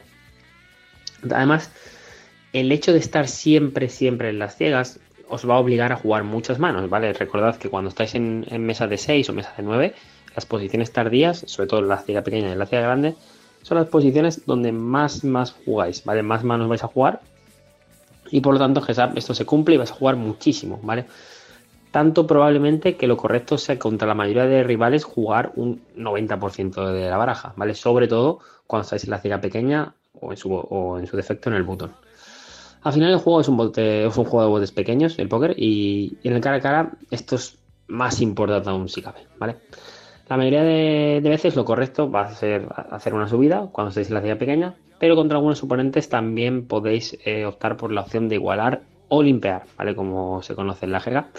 Lo importante es que no foldéis mucho, porque si no, vuestro oponente va a empezar a ganaros muchos botes pequeños y eso es muy penalizante para vosotros. ¿Y qué pasa en la ciudad grande? Pues más de lo mismo, ¿vale? Tenéis que jugar muchas manos, no tantas como la ciudad pequeña, evidentemente, pero vais, porque vais a estar sin posición, eh, sin iniciativa y debéis controlaros un poquito más, ¿vale? Eh, pero también tenéis que jugar un número elevado de manos. Eh, dicho esto, cuando lleguéis al post-flop, hay otra cosa muy importante a tener en cuenta, y es que las manos valen mucho más que en una mesa de 6, de 9 o de 10 jugadores, ¿vale? ¿Qué quiere decir esto? Pues es muy sencillo al haber menos jugadores hay menos probabilidades de que alguien tenga una mano muy fuerte y sobre todo jugamos rangos muy amplios, ¿vale? Estamos jugando, como hemos dicho, el 90, 70, 80% de la baraja. Eso quiere decir que la mano media en el flop va a ser mucho peor que cuando el oponente está jugando un 20 o un 30% de la baraja. Por lo tanto, va a ser mucho más difícil conectar una jugada decente y eso hace que el valor de las, manos, directamente cambie, ¿vale? Por ejemplo, estamos en una mesa de 10 jugadores o de 9, pagamos el la grande con las 2 una subida de, posiciones tempranas. Es posible que en una mesa ARJ pues tengamos un problema si el oponente decide, decide, hacer un bote grande, ¿vale? Sin embargo, esa misma mano en un GSAP es bastante más fuerte, ¿vale? Porque nuestro, nuestro oponente tiene muchísimos más faroles y muchísimas más manos peores. Así que ahí tenéis un claro ejemplo eh, donde podéis extrapolar esto. Y además eh, también deberéis estar más dispuestos a llevar estas manos medias o débiles hasta el final, porque si empezáis a abandonar mucho, vais a convertiros en el riesgo de ser un coladero, ¿vale? Así que cuidado con esto. Eh, no obstante, aquí viene la tercera cosa más importante, dependerá mucho del rival al que os enfrentéis, pero eh, aquí solo hay un oponente, ¿vale? Y todas las manos van a ser contra él. Por lo que ver sus tendencias y adaptaros, adaptaros de una forma rápida y precisa a, lo, a su juego va a ser muy importante eh, si queréis salir victoriosos, ¿vale? Y por último, en el GSAP pues es frecuente que acabemos jugando muy pocas ciegas, ¿vale? Porque al final eh, irá evolucionando la partida y pues estar, entramos de 20, 30, 40, 50 ciegas, por lo que eh, vamos a, podemos ser nosotros, o tanto nosotros como el rival, que se quede con pocas fichas y debemos dominar en cierta manera pues el juego con estas cortos, ¿vale? Manos eh, podemos ir all-in, cuáles no, con cuáles pagar. Entonces es importante que esta parte también le, echéis un vistazo a la hora de pues, estudiar el juego en ¿vale? Como decimos, el juego cara a cara pues es uno de los formatos más difíciles del póker por la variedad eh, de situaciones a las que a enfrentar y la, y la amplitud de los rangos, pero sin duda es una modalidad súper, súper atractiva.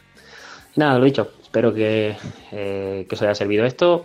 No dejéis de ver eh, los partidos del Poker Pro Master en su canal de Twitch y YouTube. Y nada, eh, nos vemos por las mesas. Un abrazo, gente, y hasta la próxima.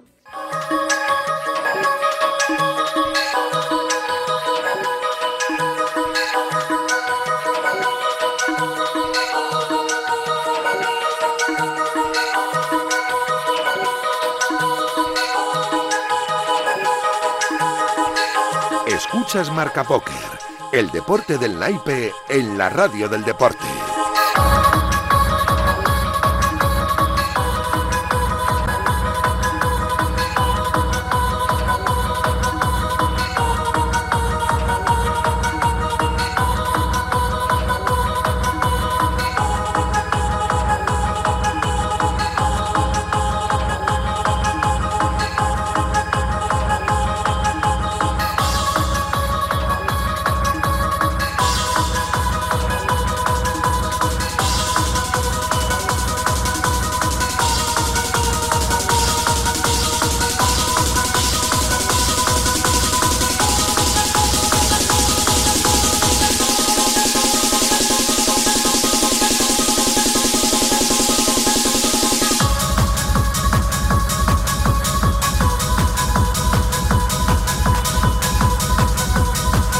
Pues con este ritmazo, como no podía ser de otra manera, una semana enorme de eventos eh, de organizadores nacionales, de eventos en nuestro país, especialmente en la capital de Reino. Y no podíamos empezar por otro que no fuese el super evento que Winamax ha organizado en el madrileño casino de Torrelodones, donde se han batido récords mundiales, donde hay un ambiente espectacular, donde están todos los pros de Winamax eh, haciendo las delicias del público patrio y también francés, y, eh, y donde se está celebrando uno de los eventos del año para nuestro país, sin ninguna duda. Alex, ¿estás por ahí?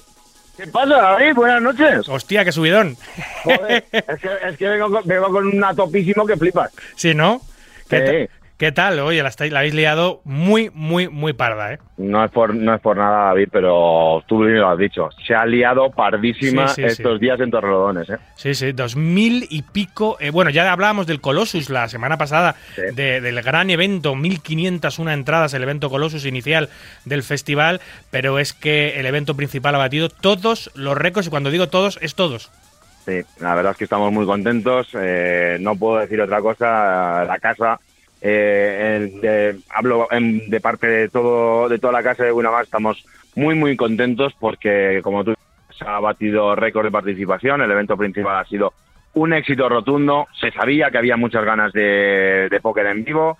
Se sabía que, bueno, sabíamos, porque, porque uno tiene la- sus mecanismos entre clasificados y, gente que, que nos llegaba el feedback de que mucha gente había comprado sus entradas eh, a través de la web del casino, etcétera, etcétera. Sabíamos que iba, iba a haber gente, pero bueno, pues al final los números han, han hablado y como tú bien dices, se ha batido el récord que ya ostentábamos nosotros mismos, porque el récord hasta ahora lo tenía el Six de Lloret de 2019, pero al final, pues eso, récord de participación entre todos los días, los sites iniciales, 2.182 entradas, es el número, el nuevo número a batir y bueno, pues de lo cual estamos muy contentos. Eh, récord mundial en lo que a un evento en mesa corta se refiere y qué decir, pues eh, el límite es el cielo y la siguiente eh, el siguiente evento en vivo que hagamos, pues eh, intentaremos volverlo a batir, eh, como hemos hecho. Yo, sinceramente, no, no, no solo creo, eh, bueno, lo sé, que es una cuestión de que había muchas ganas de póker en vivo, porque esas ganas ya se han saciado estos últimos, este, este- sobre todo este último año, ¿no? Que casi todos los casinos se han reincorporado al póker. Yo creo, sinceramente, Alex, que había muchas ganas de evento de Winamax. Mm. Sinceramente. Sí, la verdad es que sí, porque porque bueno, nos lo- yo es lo que es lo que he estado recogiendo todos eh, todos estos días que llevo que llevo aquí en el en el casino. Eh, por suerte y, no lo, lo digo con toda la modestia que, que soy capaz de, de poner sobre la mesa, pero es que es así. eh, todo lo que hemos recibido ha sido feedback muy positivo. La gente está disfrutando mucho del evento, no solamente del póker como tal, porque es que Winamax no solamente se, se limita a hacer eh, torneos de póker, sino que son eventos en los que hay mucho más que lo que pasa en las mesas. En las mesas, las cuales, por cierto, pues a todo, el- mundo le ha encantado jugar Six Max, jugar... eh, Ay, un momento. Ah, vale. Eh, a todo el mundo le ha gustado, le gusta jugar Six Max, le gusta jugar en mesa corta y, y eso es lo que nos ha dicho, lo que nos ha dicho todo el mundo, que lo han disfrutado muchísimo y que, y que mm, ¿cuándo es el siguiente, básicamente? ¿Cómo ha estado el ambiente de las de esas actividades que son off poker, todas esas cosas, los campeonatos de beer pong, de las masterclass de los pros, eh, todas esas cositas que habéis hecho, eh, eh, por lo que he visto en redes sociales, mucho más implicados los jugadores españoles que en cualquier otro evento que Winamax haya hecho nunca. La verdad es que sí.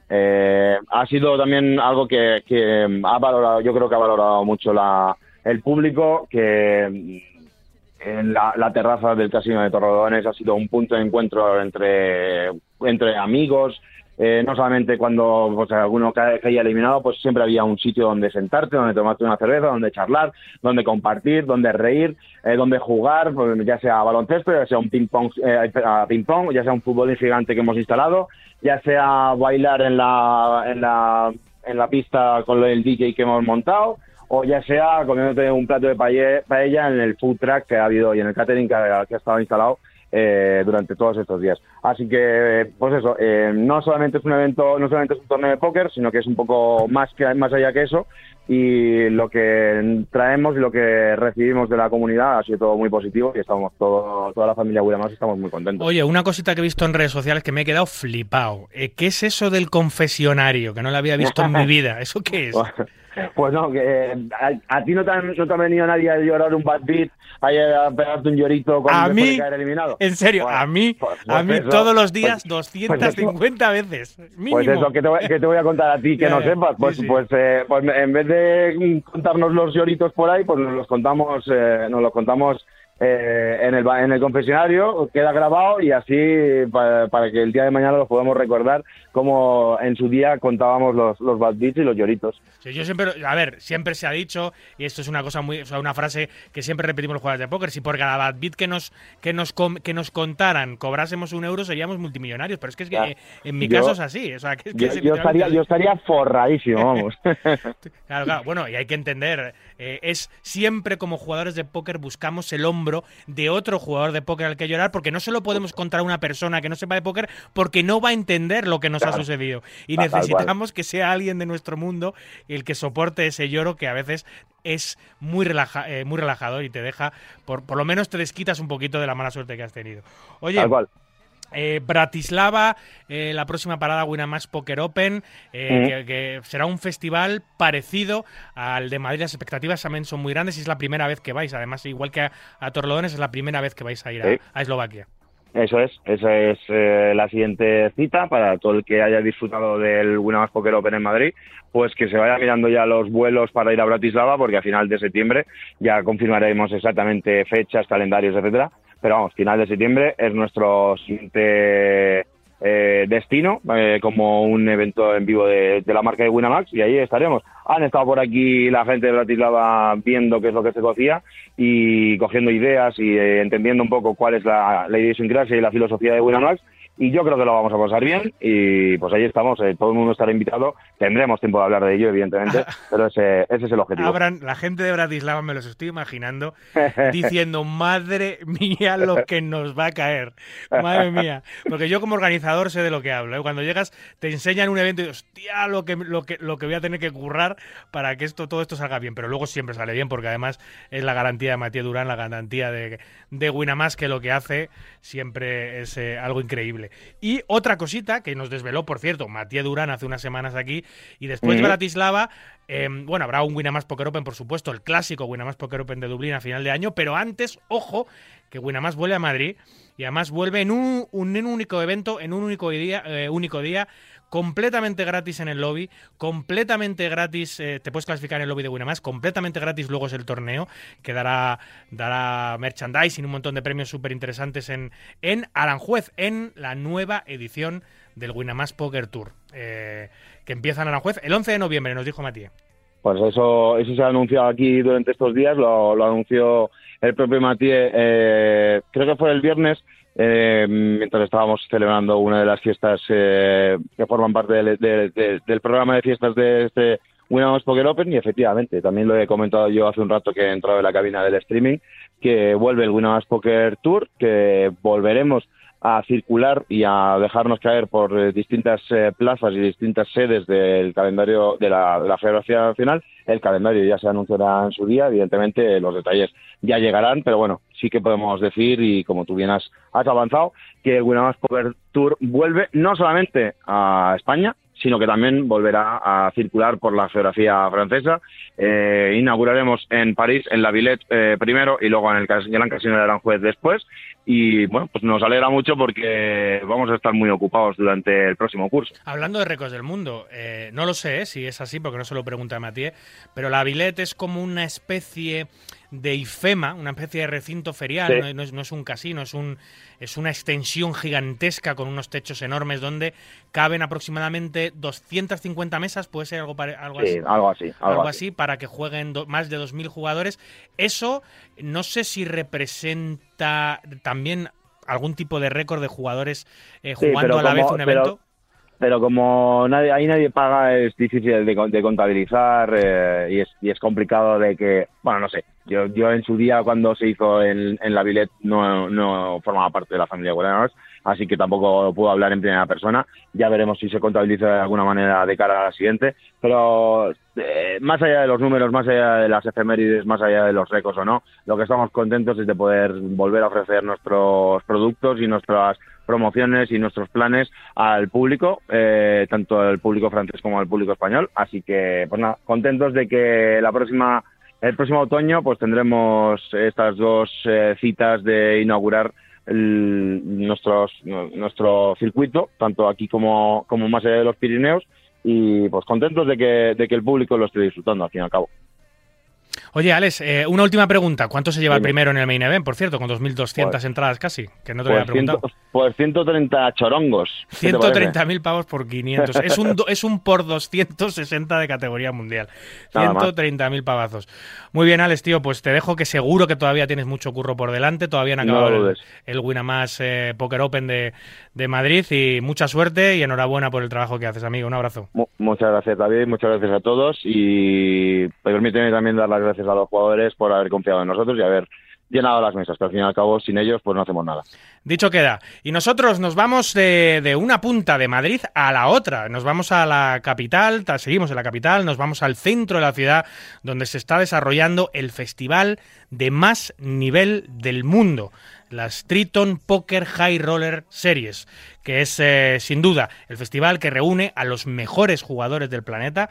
Eh, son los mejores eh, Rex, los mejores jugadores profesionales del mundo, junto a algunas de las grandes fortunas asiáticas y norteamericanas que también tienen como pasión el póker. Y el director de todo eso, el director de juego, de torneos, de todo este enorme festival que ha aterrizado en la capital del reino, es Luca Vivaldi, que es considerado por muchos el mejor director de torneos del planeta. Buenas noches, Luca.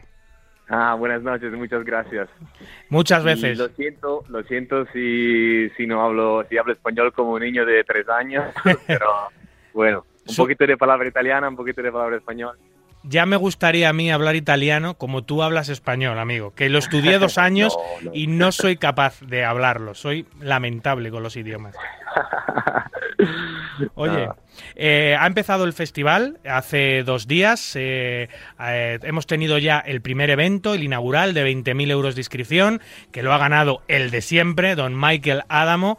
Eh, está en juego el segundo evento del festival. Son, son además los eventos más asequibles, entre comillas, más baratos del festival. Está en juego el, el de 30.000 en su mesa final, ¿verdad?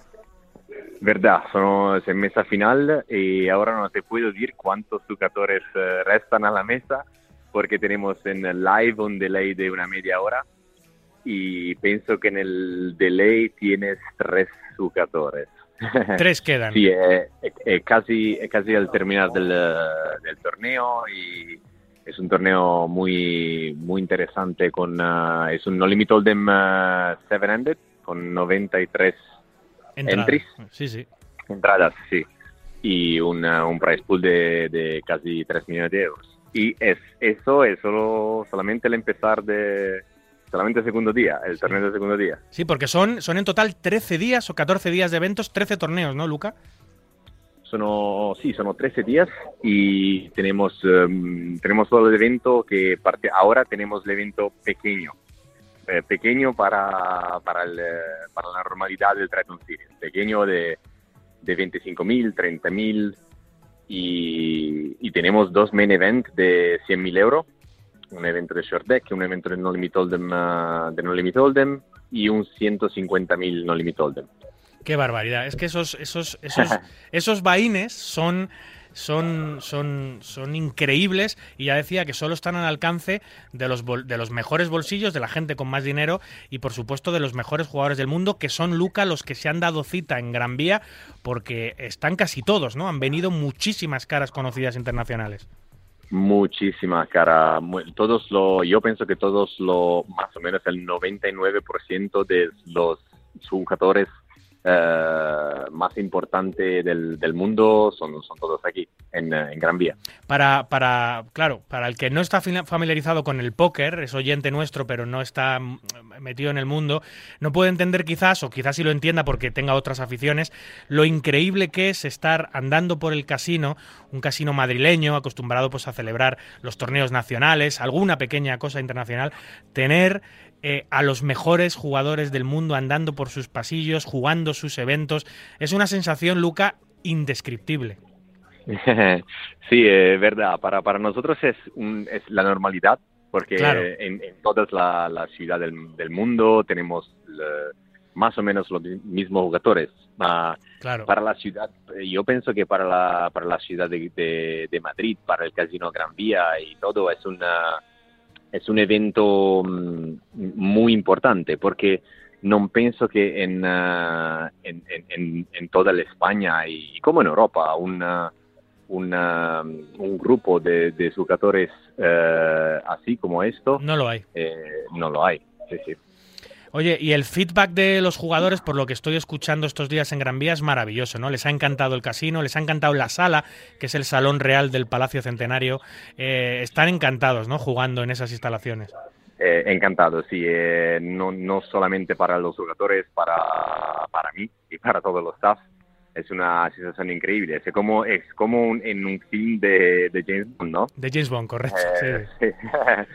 es como un film de James Bond con, eh, con, con, con, con los, con un, un juego moderno como, como el póker y con el jugadores eh, mejor del mundo. Y todos los jugadores son muy, eh, ¿cómo se dice?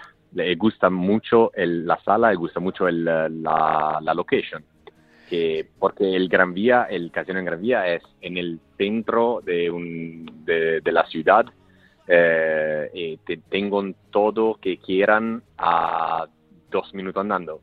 Claro, muy importante, Máximo. muy importante eh, que la oferta de ocio, aparte de, de juego de póker dentro del casino, que la oferta de ocio fuera del casino sea interesante para todos esos VIPs, para todos esos jugadores que han volado a Madrid de todas las partes del mundo, especialmente del continente asiático, eh, para complementar la oferta de juego, ¿no? Que puedan disfrutar de mucho ocio fuera del casino. Exactamente, porque tenemos una- un servicio eh, VIP eh, para todos los jugadores a la mesa y tenemos un servicio VIP fuera de la mesa. Y tenemos una... eh, tengo todo que, que quieran aquí.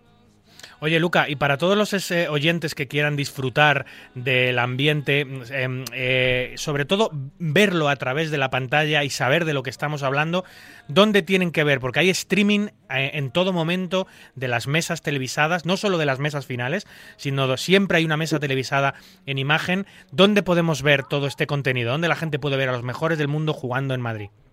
Sí, tenemos una, una mesa televisada a partir de las 2 todos los días del, del torneo, eh, de ahora al, al 25, y, y lo puedo mirar en Twitch, en YouTube, eh, en, en- en streaming, eh, con, un, con un delay de una media hora, y su, todo, en todos los channels, ¿cómo se dice channels en español? Canales, Perdona. canales. Canales, gracias. Sí. Son los canales de Triton. y todos los, los, los links de los canales son en eh, tritonseries.com. Triton, si- Triton Dash, Triton iPhone. Triton, Triton guion. Triton guion series.com. Sí, el canal de Eso. YouTube y el canal de Twitch de las Triton Poker Series. Lo buscan ustedes Sí, y pueden, pueden disfrutar de, de ese streaming en super calidad, en calidad absolutamente 4K.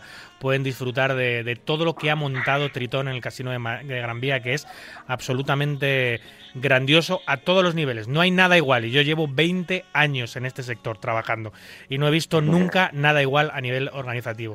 Es eh, salvaje. Muchas gracias. Luca, hablamos el próximo domingo porque el próximo domingo, si tienes a bien, volvemos a hablar porque seguirá en curso todavía las Triton, no habrán terminado, es un festival de 13 días y nos podrás contar cómo ha ido la semana, qué jugadores han incorporado, cómo han empezado los eventos Short Deck y qué premios y qué jugadores han, han ganado los torneos. Hablamos, si te parece bien, el próximo domingo, amigo. Con placer. Muchas gracias para todos. Mucha suerte. Luca. Chao. Chao. Gracias. Suerte. Y nosotros, eh, otro evento, este no se ha celebrado en el, en el te- territorio nacional, no se ha celebrado en Madrid, no se ha celebrado en España, pero es, por supuesto, Marca España, eh, que lleva nuestro póker ni nuestra bandera eh, por muchos países. Y lo vuelve a hacer en Portugal, en esta ocasión en Troya, una- un emplazamiento nuevo para ellos, donde también, como no podía ser de otra manera porque el SPF nunca falla, es sinónimo de éxito. Buenas noches, Dani. Hola David, buenas noches, ¿qué tal? ¿Qué tal? Eh, mucho ruido en España, pero también mucho ruido fuera, ¿eh? Sí, la verdad es que también era una fecha complicada Sí. porque la verdad es que esto estaba previsto hace mucho tiempo, la fecha, y, y nos costó moverla luego una vez Winamax publicó lo de Torlodones porque básicamente la semana que viene había un evento en Portugal.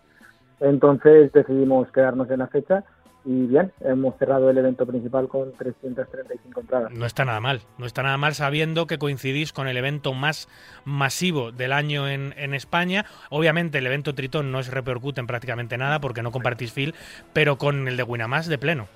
Vaya, con Tritón sí que nos repercute en algo, ¿En qué? en el staff. Ah, claro, porque claro, tú- muchos de, de- de tus de tus floors, de tus directores y de tu gente eh, son tan buenos que son los elegidos para tirar eh, el evento Triton en Madrid. Claro, te han robado a, te han robado a, a cuántos te han quitado, a cuatro por lo menos. Pues mira, no, tres. Tres. Juanma, Carlota y Edgar, sí. Juan, te han quitado a, a- a tus tres buques insignia, los, tú los echarás de menos, ¿no?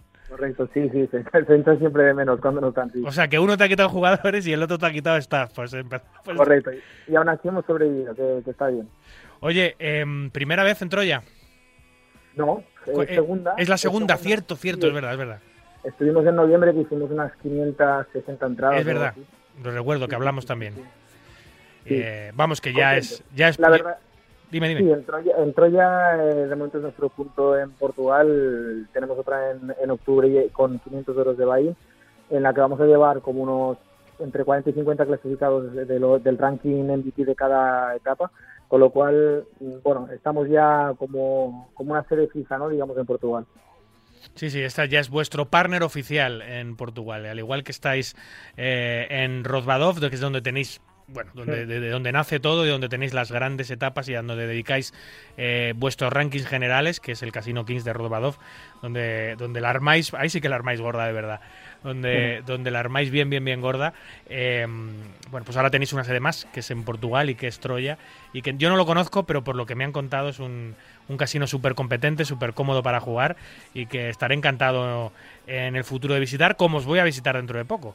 Eh, al Festival de Castellón ya he decidido que voy a ir a jugar el SPF eh, en el Festival de Castellón, que por cierto hablaremos la próxima semana eh, con, contigo, con Jaime, Jaime Sánchez, el, el CEO de, del CNP y con, y con Camilo, el de la LNP, porque habéis decidido hacer una cosa súper interesante, que es juntar tres de los mejores festivales españoles en un único festival, un poquito más largo de la virtual, de lo habitual, con tres main event, es decir, el del CNP, el de la LNP y el del SPF, a mí por calendario el que mejor me viene sin duda es el vuestro, así que allí estaré para daros un abrazo, para participar del gran festival que vais a montar y el próximo domingo hablaremos en el programa sobre eso con los tres, con vosotros tres.